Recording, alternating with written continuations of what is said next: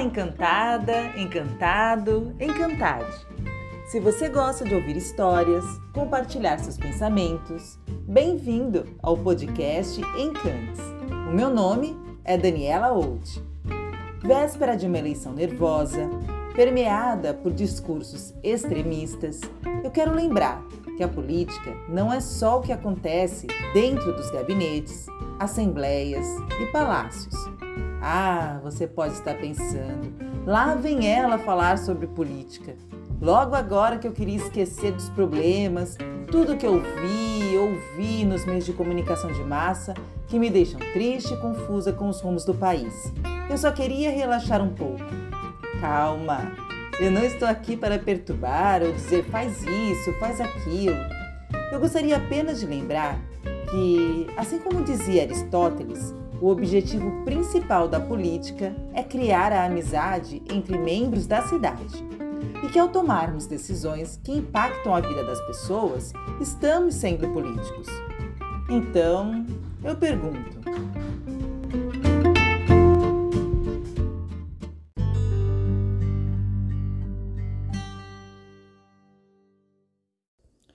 Você odeia política? Será? Toda eleição é a mesma coisa.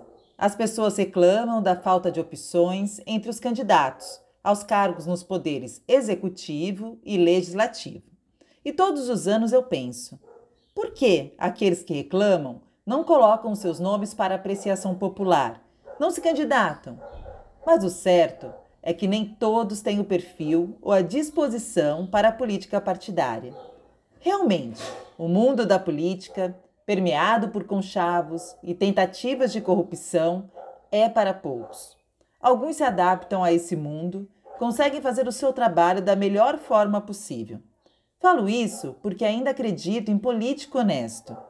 Existem outros, entre os quais eu me encaixo, que não conseguiriam sobreviver a esse mundo complicado demais.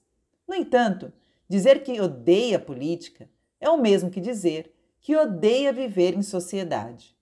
Nós exercemos a política desde o momento em que acordamos e começamos a planejar a rotina do dia. Separar o lixo da sucata, por exemplo, é uma decisão política. Tem aqueles que concordam com essa atitude, mas tem outros que pouco se importam. De qual lado você está? Essas pequenas atitudes que tomamos no dia a dia são extremamente políticas porque não vivemos isolados. Pelo contrário, vivemos totalmente interligados. Ouvi essa frase e adorei. O mesmo ar que eu respiro passa no seu pulmão. Os meus atos em casa vão afetar a vida de pessoas que eu sequer conheço. Quando eu não obedeço à regra e estaciono o carro em local para deficiente, alguém será afetado por essa decisão. Portanto, não são apenas os prefeitos, vereadores, deputados, senadores, presidente, que são capazes de mudar a vida da comunidade, cidade, estado ou país. Cada um de nós tem esse poder. Somos todos políticos. A forma como usamos esse poder é o que nos diferencia. Eu escolhi fazer isso através das palavras, fazendo as pessoas refletirem, sonharem, sentirem que não são tão diferentes umas das outras, que todos erramos, acertamos, mas sempre seremos dignos de ser amados.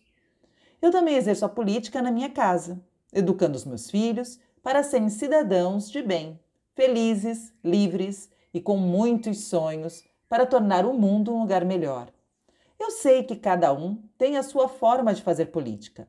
Se, candidatando a um cargo eletivo, participando de uma associação, ONG ou de algum serviço voluntário.